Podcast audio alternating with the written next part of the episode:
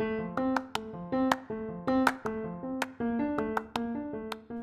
sou a aluna Isabela Valentim e este podcast é sobre o Reino Monera.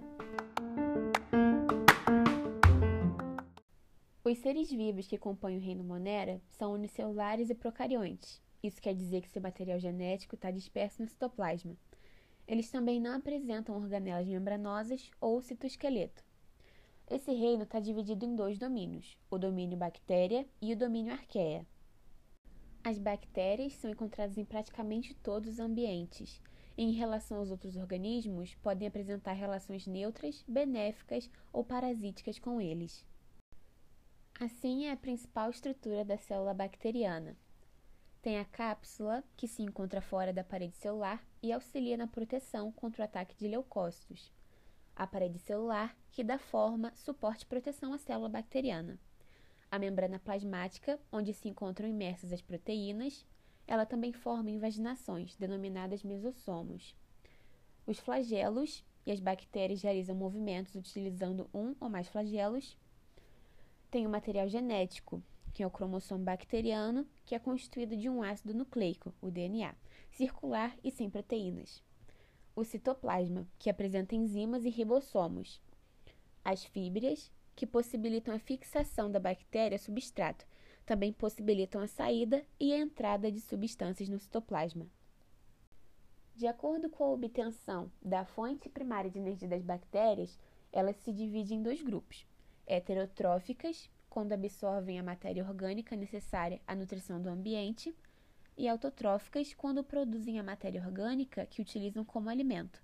Isso pode ser por meio da fotossíntese ou da quimiossíntese. A maioria das bactérias é heterotrófica, mas elas também podem realizar o parasitismo. Elas obtêm alimentos da matéria orgânica do corpo de outros seres vivos, e isso pode causar diversas doenças. Algumas bactérias realizam a fotossíntese bacteriana. Elas têm uma proteína, que é chamada bactéria clorofila, que capta a energia da luz necessária para a síntese de carboidratos. E o processo da quimiossíntese é realizado por algumas bactérias que conseguem produzir matéria orgânica na ausência de luz. Elas obtêm energia química por meio da oxidação de substâncias inorgânicas. As bactérias podem realizar três processos para liberação de energia. Um deles é a respiração aeróbia, que elas utilizam do oxigênio no metabolismo, obtendo energia da respiração aeróbia. A respiração anaeróbia, em que não sobrevivem na presença de oxigênio, a fermentação, também chamada de anaeróbias facultativas, quando existe oxigênio no ambiente, essas bactérias podem utilizá-lo, mas na ausência realizam o processo da fermentação. As bactérias podem ser classificadas de acordo com sua forma. Podem viver isoladas ou formar agregados, que são chamados colônias. As formas mais comuns são o coco, que tem a forma esférica e podem se agrupar formando diferentes colônias o bacilo, que tem a forma de pequeno bastonete e pode se agrupar formando colônias também. O espirilo, que apresenta a forma de espiral e não forma as colônias. O vibrião, que apresenta a forma de vírgula e também não forma colônias.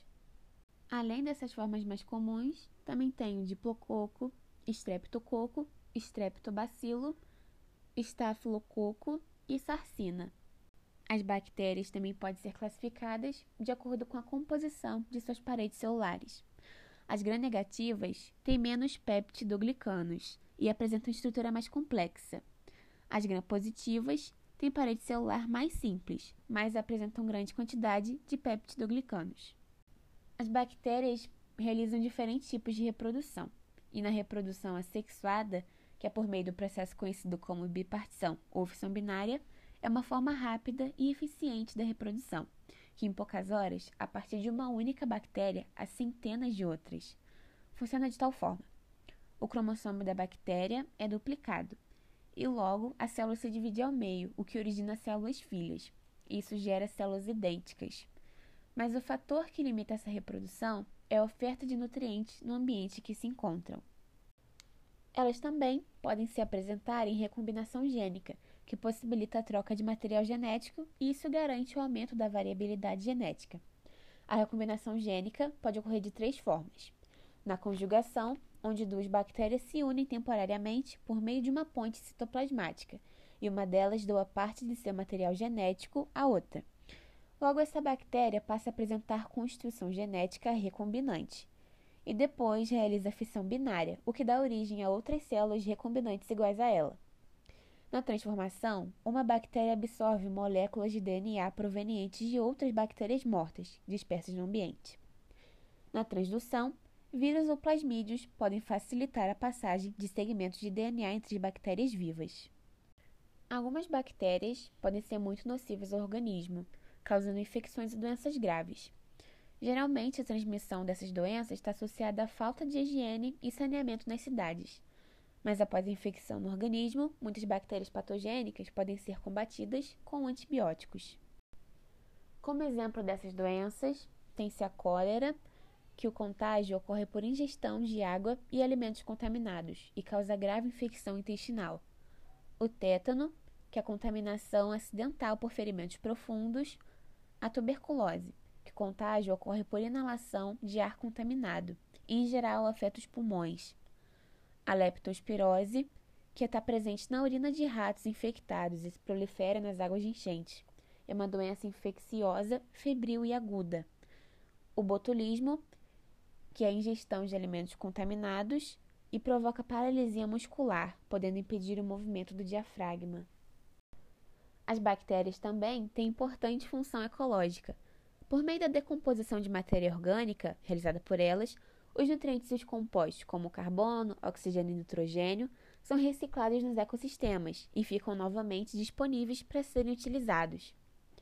Elas atuam na fixação do nitrogênio atmosférico, na transformação para que as plantas possam utilizá-lo e repassá-lo a outros organismos. Determinadas bactérias podem ser utilizadas para absorver substâncias tóxicas do ambiente, como petróleo ou esgoto. E as cianobactérias, por exemplo, produzem oxigênio e são muito importantes como base das cadeias alimentares aquáticas. Dentro do reino Monera, também temos o domínio Arquea, que compreende microorganismos que compartilham características das bactérias e algumas características dos eucariontes. A maioria habita em locais com grande concentração de sal, calor ou frio extremo, e também na presença de substâncias tóxicas e até acidez. Sua capacidade de adaptação é o que possibilita que sobrevivam a esses ambientes, e por isso são chamados de extremófilos. Um exemplo são as arqueias do gênero Metanococcus voltae, que são capazes de produzir gás metano e por isso são denominadas metanogênicas. Elas podem ser utilizadas em estações de tratamento de esgoto e o metano pode ser utilizado como biogás. Quanto à estrutura, esses organismos podem se apresentar em espiraladas, em formas de cocos, bastões, vírgulas ou mesmo sem forma definida. A parede celular varia bastante de acordo com a espécie, indicando que o ancestral poderia ser desprovido de parede.